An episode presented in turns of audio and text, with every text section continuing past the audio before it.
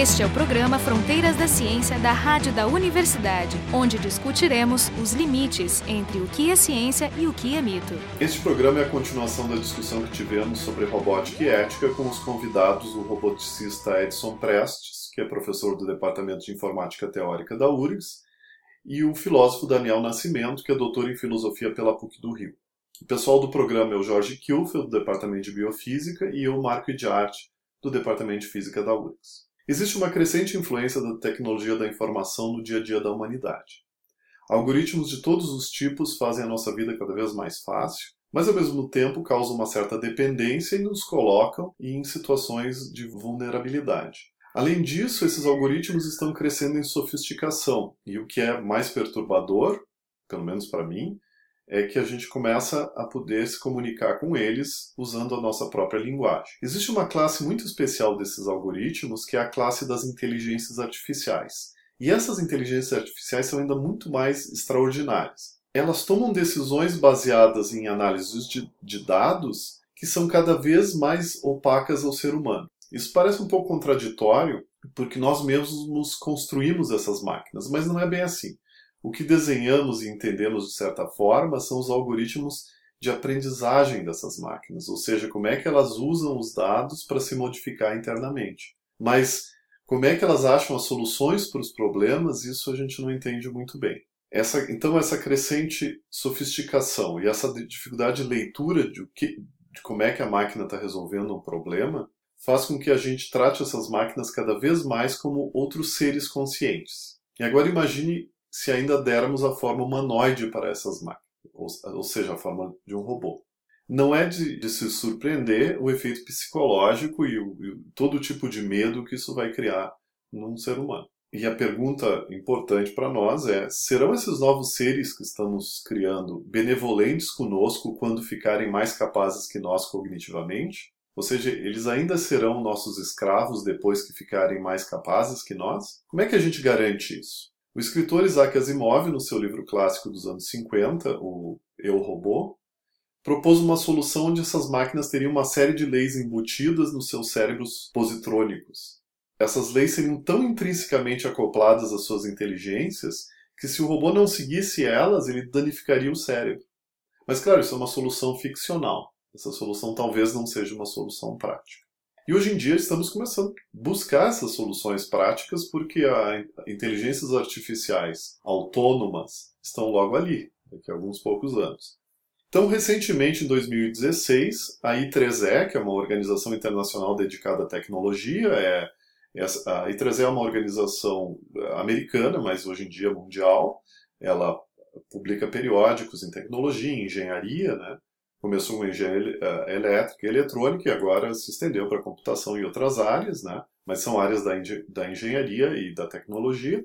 Então, essa organização recentemente patrocinou a chamada Iniciativa Global para Considerações Éticas em Inteligência Artificial e Sistemas Autônomos. Então, a ideia dessa iniciativa era justamente começar a discutir regras para projetos de, de robôs, de inteligências artificiais, de sistemas autônomos, né, para que a gente ficasse com uma certa garantia que eles não se virariam, por exemplo, contra nós no futuro. Né? Como é que a gente começa a limitar alguns tipos de comportamentos dessas uh, inteligências artificiais? Então, o, a motivação desse programa, né, que, que foi feito em duas partes, é porque o Edson Prestes participou desse trabalho que formulou essa série de diretrizes que devem ser observadas pelos projetistas de máquinas inteligentes, agora e no futuro. Né? O foco do programa de hoje, a gente vai partir do seguinte ponto: como é que na prática a gente pode fazer com que essas máquinas observem valores humanos tais como os que tem na Declaração dos Direitos Humanos. A Declaração dos Direitos Humanos é um pouco da base desse, dessa série de diretrizes propostas pelos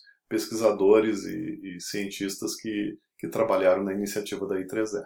Então, na verdade, assim, ó, é, é, tem duas discussões misturadas. Tem a discussão do, da proteção de nós contra o robôs estão ficando mais complexos, capazes de fazer mais coisas com graus progressivamente maiores de autonomia, o que deixa eles mais arriscados, né? porque isso vai depender de programas, porque nós podem cometer erros. E segundo, a questão quando entra a inteligência artificial em ação, vai surgir um debate que eu acho que ainda é muito prematuro, um cérebro eletrônico mais complicado que seja, não, não tem nada a ver com um cérebro uh, biológico em termos de complexidade. Então não tem nenhum risco de esses computadores seriais vão lá e virarem como cérebros. Não tem, na minha opinião.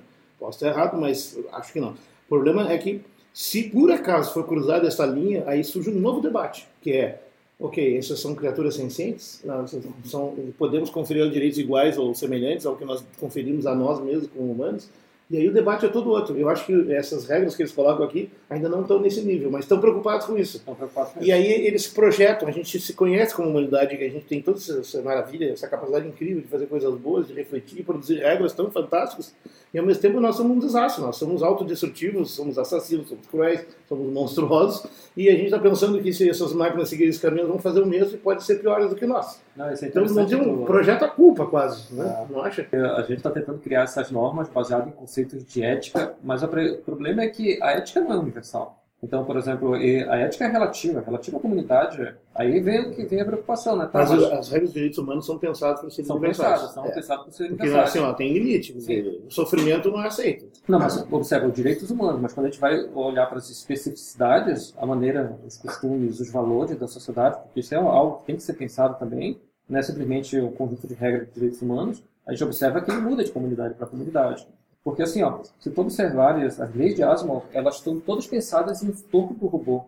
Do robô escravo. Do robô escravo. Uhum. Porém, assim, a gente não pode, por exemplo, é, olhar dessa forma para o robô. Porque o robô ele não é moralmente capaz.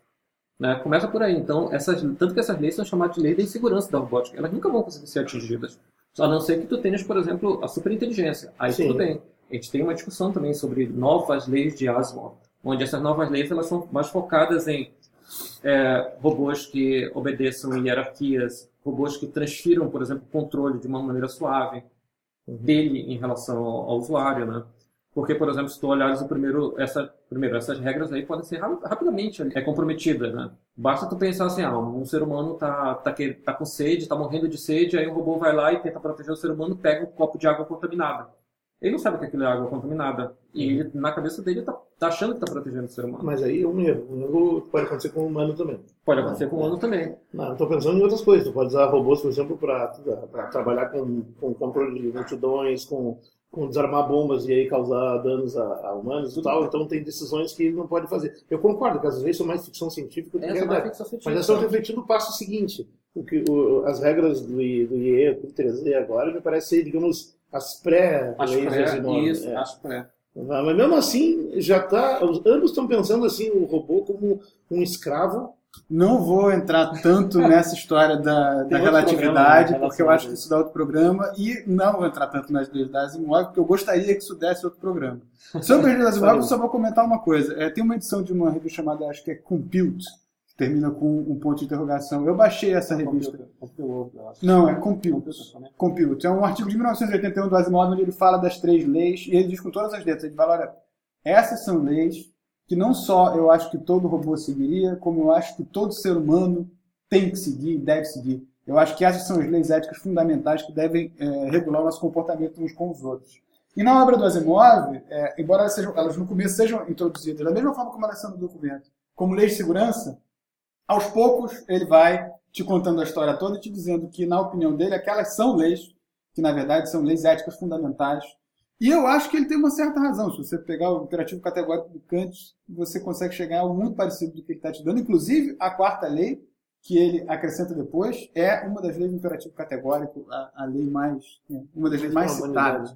Exatamente. Mas isso é vago, porque na verdade ele define definições e tal. Claro, mas olha. Os direitos humanos, a Declaração dos Direitos Humanos, ela vai a miúde onde interessa. E Isso. ali tu tem algo com que trabalhar. Não, mas aí é que tá. Você teria que inserir os direitos humanos como os leis fundamentais ali. Mas aí a gente chega na outra questão, que eu acho que é uma questão interessante do documento e da nossa discussão, que é como é que você vai fazer é, com que o, o, o, robô efetivamente seja inteligente, essa inteligência artificial. O modelo que está aí é um modelo de uma entidade capaz de seguir normas. Esse é o modelo que, é, que nos é oferecido. Sem grande grau de autonomia e. Não, Justo. Embora, aí é que está. Qual modelo? O da lei de Não, os do, o documento supõe que existem determinadas normas que têm que ser inseridas e que o computador tem que, e que o robô tem que cumprir. A questão é. Tá, é Isso, é um, isso, é, isso é importante porque assim, ó, é um ponto. né? as É um- normas e os valores. Não, é um- ponto 1 e o ponto é. 2. Na verdade, assim, ó, é um- tem um grupo, um comitê que está discutindo justamente como tu inserires isso. Isso. Mas, por exemplo, todos os outros comitês, eles falam de outras coisas em volta. Ali ao redor. Mas Ao redor. no começo, vamos falar de. Para mim, Tá. isso é, um, digamos assim, fundamental. No momento que eles forem capazes de fazer isso, uma série de problemas vão se colocando e tem um problema que é como é que a gente faz ele fazer isso, né? É, inserir normas e valores. E aí tem o problema que você chamou a atenção, que são as diferentes comunidades. Eu diria, é, não somente que você tem regras morais é, diferentes no interior de cada comunidade. Acho que um dos maiores problemas que a gente tem hoje é que nós, habitantes das democracias ocidentais contemporâneas, vivemos em comunidades plurais. Todos nós existimos dentro de mais de uma comunidade. Né? Tem uma comunidade que é a comunidade dos cidadãos brasileiros, tem outra comunidade que é a comunidade que nós é, pertencemos no interior de cada uma das nossas famílias, tem uma outra comunidade que é a comunidade que nós pertencemos nos nossos sindicatos, e daí por diante. Da cadeira. Comunidade acadêmica tem um monte de comunidade. Então, quando você está alocando um computador para dentro de uma comunidade, e não necessariamente para indivíduos, quer dizer, você não está dando um computador pessoal para você, pode fazer o que você quiser com ele. Não, não. Ele pertence a uma comunidade, ele é um funcionário dessa comunidade. O que o, o, que o, o, o documento propõe é que você tem que colocar as normas dessa comunidade dentro do computador. E o computador e o robô, né, eu uso como se fosse a mesma coisa, porque para mim é difícil pensar que não seja. Esses no final é isso. Esses filósofos. Né? Pois bem, Por isso que ele aqui. não só, hoje em dia eu acho que a exigência não é só que você, tudo bem, você vai dar lá o, o computador para uma sinagoga. Você vai dar o computador comunidade dos judeus ortodoxos. Ele vai lá, você coloca todas as regras dos judeus ortodoxos lá dentro. Não basta. Se ele vai andar perambulando pelo mundo, ele tem que conhecer as regras não só dos judeus ortodoxos, mas de todo mundo. Porque você não concede a ninguém mais o direito de sair tratando os outros de acordo com as suas próprias regras morais. Perfeito. Tirando um núcleo duro que nós achamos partilhados, de direitos humanos e tal. Eu acho que tudo isso dá para fazer. Ou pelo menos é concebível que se faça. Não, Isso, aí- isso que, por sinal, foi discutido em um dos comitês, que não está aparecendo nesse documento, vai aparecer na versão 2.0, que é justamente inserir um robô de forma que ele não impacte negativamente. E fazer isso é justamente levar em consideração esses aspectos, levar em consideração essa pluralidade. Ou seja, quando um judeu ortodoxo está se comunicando ou está interagindo com uma, uma outra uma outra pessoa de uma outra religião, ele deve, ele, ele deve ter uma interação onde ele, de repente, ele consiga refletir os valores daquela outra religião. Ou negociar, pelo Ou menos. negociar, pelo menos. Ah. Então, isso são aspectos que são discutidos. Porque de fato, é- há doenças. As pessoas têm diferentes graus de tolerância e convivência, Tolerância. e alguns se isolam, um gueto, outros não. Mas, assim, isso, isso, isso é uma das coisas importantes. Mas é difícil, é super difícil. Como é que tu vai implementar tudo isso? Né? Como é que tu vai identificar? Ao mesmo tempo, é, e isso é uma- um ponto que eu tinha comentado antes de começar o programa e que eu achei muito interessante, é, hoje em dia, o que eu mais estudo é uma área da filosofia chamada metaética, que é uma área que está preocupada em enfim, esclarecer nossos conceitos éticos fundamentais, bom e mal, direito e errado, e etc. É, e nessas discussões de metaética, você, mais cedo ou mais tarde, se encontra com um modelo do que seria a racionalidade prática dos seres humanos. Basicamente, é, o que a maioria dos filósofos hoje acredita é o seguinte, é que quando você tem que tomar uma decisão a respeito de alguma coisa, o que você faz é ler a situação que se apresenta para você, através do seu aparato perceptivo, das suas capacidades racionais, etc. Você consegue isolar os- as características dessa situação que são mais relevantes para a sua decisão e tomar essa decisão baseada nessas características. No caso de uma decisão moral, muita gente acredita que as características que são moralmente relevantes numa situação são dadas pelos nossos princípios morais. Quer dizer, quando você vê um indivíduo na rua e você percebe que um outro indivíduo acabou de bater a carteira dele e saiu correndo, você lê essa, é, essa situação perceptualmente racionalmente como uma situação de roubo e o princípio moral que roubar é errado te faz emitir um juízo de valor, um juízo moral imediatamente sobre aquela situação, aquele indivíduo fez uma coisa errada e a partir desse juízo você tem a sua reação. Eu fiquei impressionado. É exatamente isso o que esse modelo parece presumir que a gente consegue fazer com os computadores.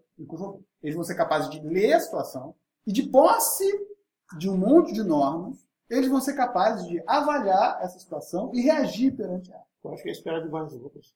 Que é isso que eu venho vendo, que eu, que eu vejo nos filmes de ficção científica desde que eu sou adolescente. Então, isso, você entende que isso me parece plausível. Isso me parece factível. Agora, eu não tenho a menor compreensão de como é que você consegue fazer isso. Talvez o preocupante é que a ficção científica esteja pautando tanto o nosso dia a dia. Sim. Um pouco de escapismo. Esse, também, né? essa é a minha grande questão. Os nossos, eu acho que os nossos medos ainda são muito orientados pela imagem ficcional que nos é dada desses objetos. E menos pautado pelos objetos, tal como nós somos capazes de produzi-los, e sobre os efeitos reais que eles podem ter. Agora, já. Sim, não estamos discutindo os robôs lá na comissão de fábrica da Volkswagen, mas sim Esse é o meu grande medo. robôs- Agora, eu gostaria de saber de vocês é, se, se é, parece que essa empreitada é possível, porque isso me interessa, enfim, por curiosidade É. mesmo. Quem dera eu soubesse.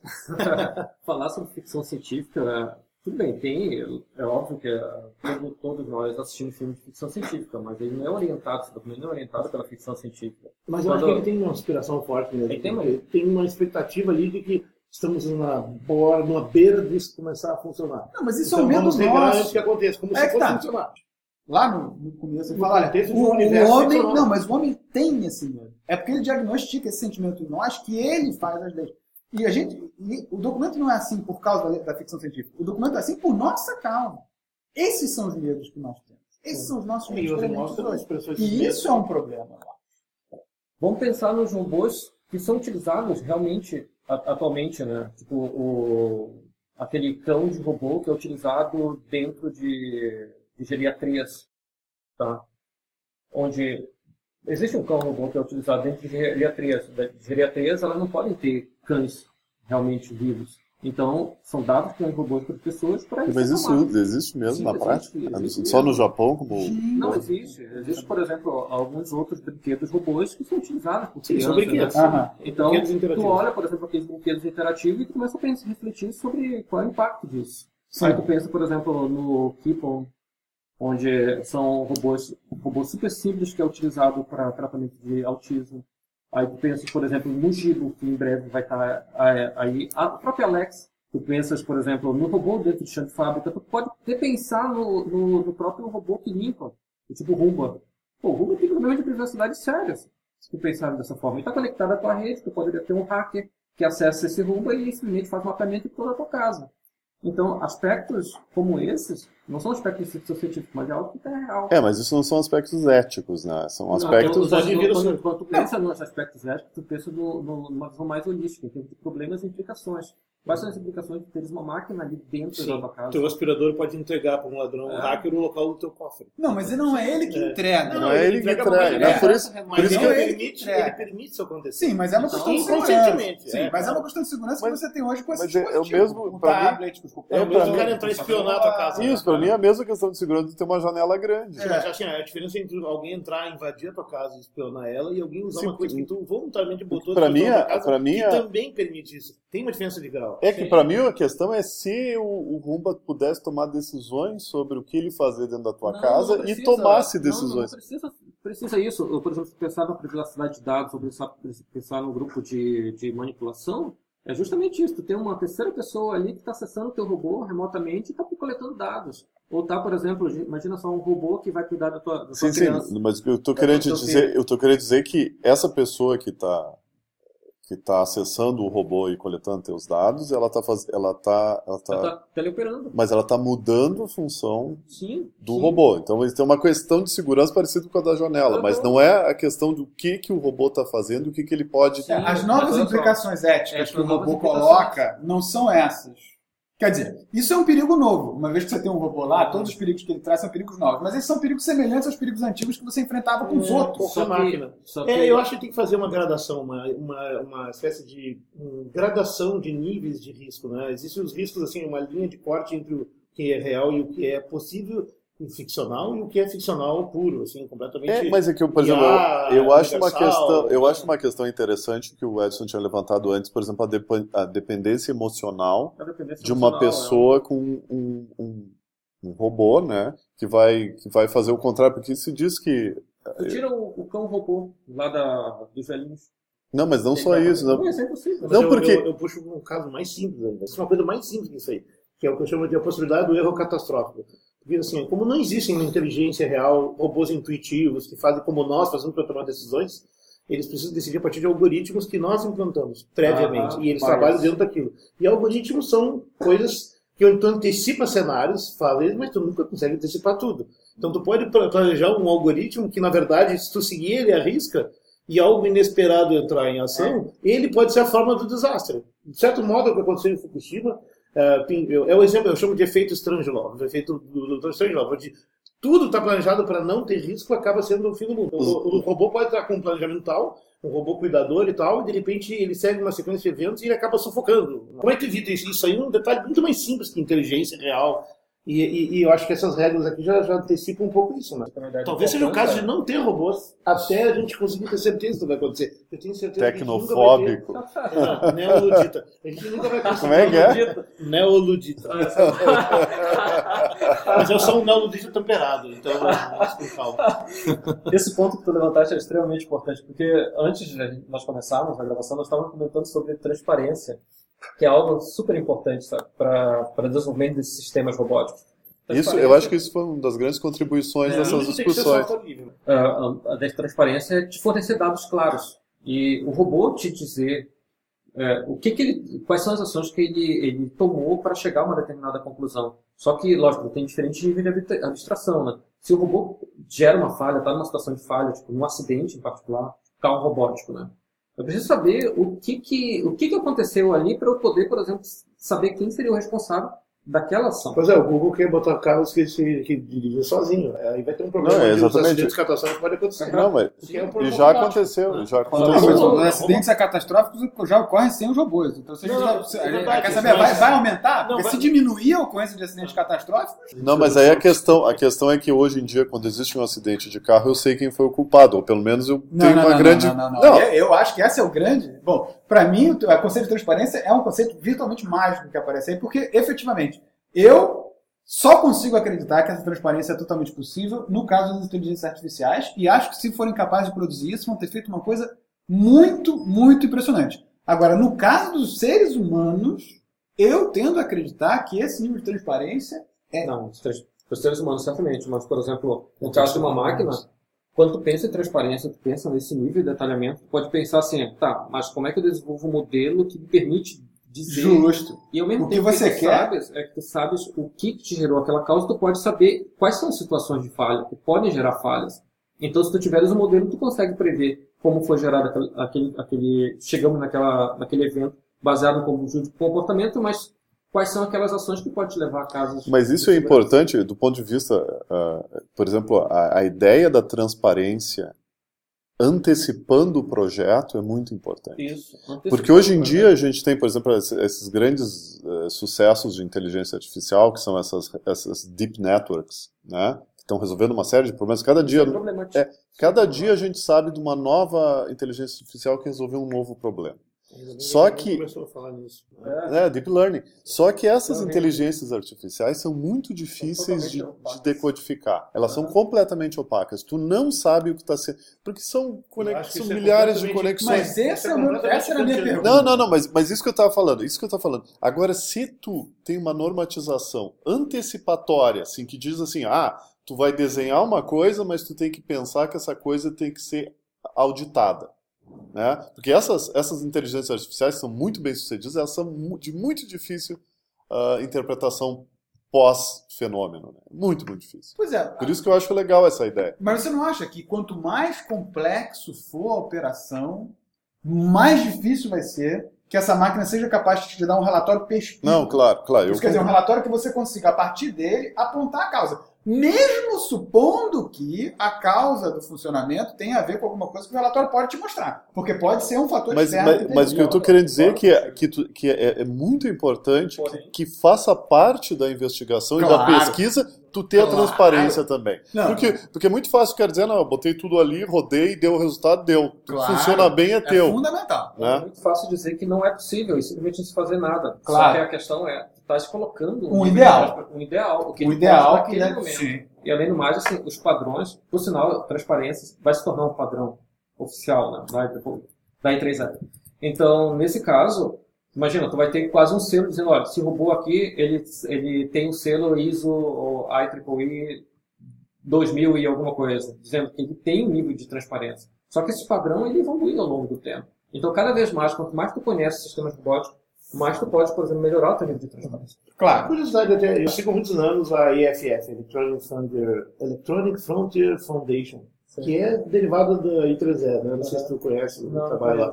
Que é uma, é assim, ó, é, é é uma, uma associação mantida pelos sócios, né, que é voltada à proteção dos direitos fundamentais com relação à tecnologia, especialmente questões de privacidade, exatamente esses temas que a gente está discutindo. Uhum. Né? E eles são, são engenheiros, são técnicos, o pessoal da informática, e eles discutem muito. O tema da privacidade tem sido o tema dominante nos últimos 10 anos, assim, mas ele já discutiu outros temas. E esse da robótica já foi um assunto lá no início, porque essa fundação já tem uns 30 anos ou mais, né? Está baseada em São Francisco.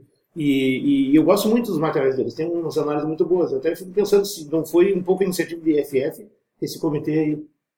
Hum, sinceramente, eu não. Eu EFF, é um. É, é, é, o que eu sei é que essa, essa iniciativa ela é da, da IEEE, da I3A.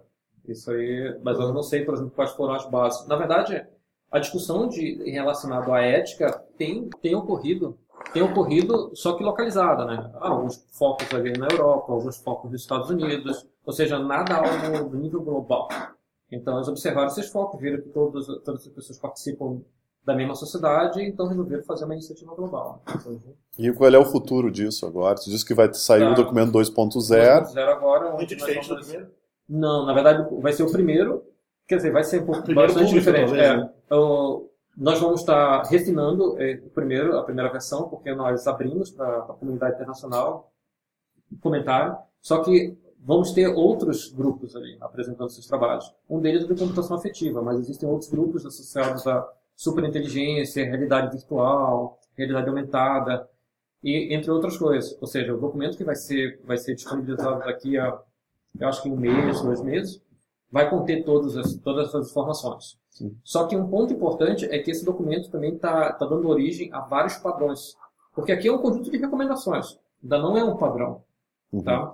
Então, existem padrões, por exemplo, como tu desenvolveres um sistema de inteligência artificial e autônomo seguindo princípios éticos, todo, na parte de todo o desenvolvimento do, do software em si. É, tem um associado à transparência de dados, um que a gente nem chegou a discutir, que é sobre bias, ou seja, quando tu desenvolve o, Vieses, o algoritmo, né? viés, quando tu desenvolve o algoritmo, tu está colocando o conhecimento do programador ali. E aí e os preconceitos dele. É, todos os preconceitos, né? A criatura será tão boa quanto o criador, na melhor das hipóteses. Mas não somente isso. Por exemplo, uma coisa simples, né? Aquele caso do, do aplicativo do Google que estava mapeando negros como macacos, devido, a, devido ao conjunto de treinamento.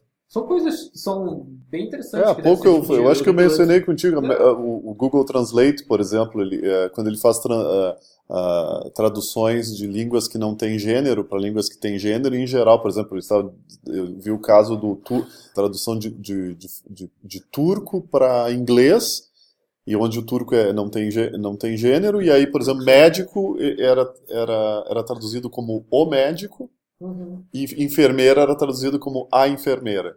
Ou seja, eles botavam o bias da, do conjunto de treinamento, né? E, e mudavam a, tra a, uhum. a, tradução. Entre outras coisas. Então, por exemplo, um padrão sobre nudging e manipulation. O que, que, é nudging? Nudging é tipo, uma espécie de tutoria. Uhum. O robô te auxiliando a como resolver determinadas tarefas. Tá? Uhum. É um uhum. processo onde tu não muda o processo de decisão da pessoa em si, mas tu cria mecanismos para que essa pessoa consiga realizar uma tarefa da melhor forma possível. Só que ao mesmo tempo que tu cria esse mecanismo, tu pode manipular essa pessoa indiretamente, né? Porque tu tem um tutor ali, isso tu pode usar de manipulação. É, isso é uma variante dos uh, Expert Systems que tinha nos anos 80, isso. 90, que é o precursor disso. Então existem vários, acho que até o momento tem 14. A gente tem um grupo extraoficial aprovado, né? Extraoficialmente aprovado. Onde esse grupo, ele Tá compra essa falta tem um, subgrupo de filosofia tropical ali, né? da questão de que politicamente precisa entrar com o tropicalismo nesse debate. Assim que o grupo é for oficialmente aprovado, eu comunico com vocês, mas a ideia é que a gente consiga criar um padrão que consiga é, desenvolver sistemas robóticos autônomos utilizando conceitos de ontologia. Bom, eu vou ter que terminar aqui. Esta então foi a segunda parte do programa sobre ética e robótica. Os convidados foram o Edson Prestes, que é professor do Departamento de Informática Teórica da URGS, é doutor em robótica e membro da iniciativa da I3E para considerações éticas em inteligência artificial e sistemas autônomos. O outro convidado é o filósofo Daniel Nascimento, que é doutor em filosofia pela PUC do Rio e trabalha com assuntos de ética. O pessoal do programa, o Jorge Kilfeld da Biofísica e eu, o Marco de Arte da Física da URGS. O programa Fronteiras da Ciência é um projeto do Instituto de Física da URGS.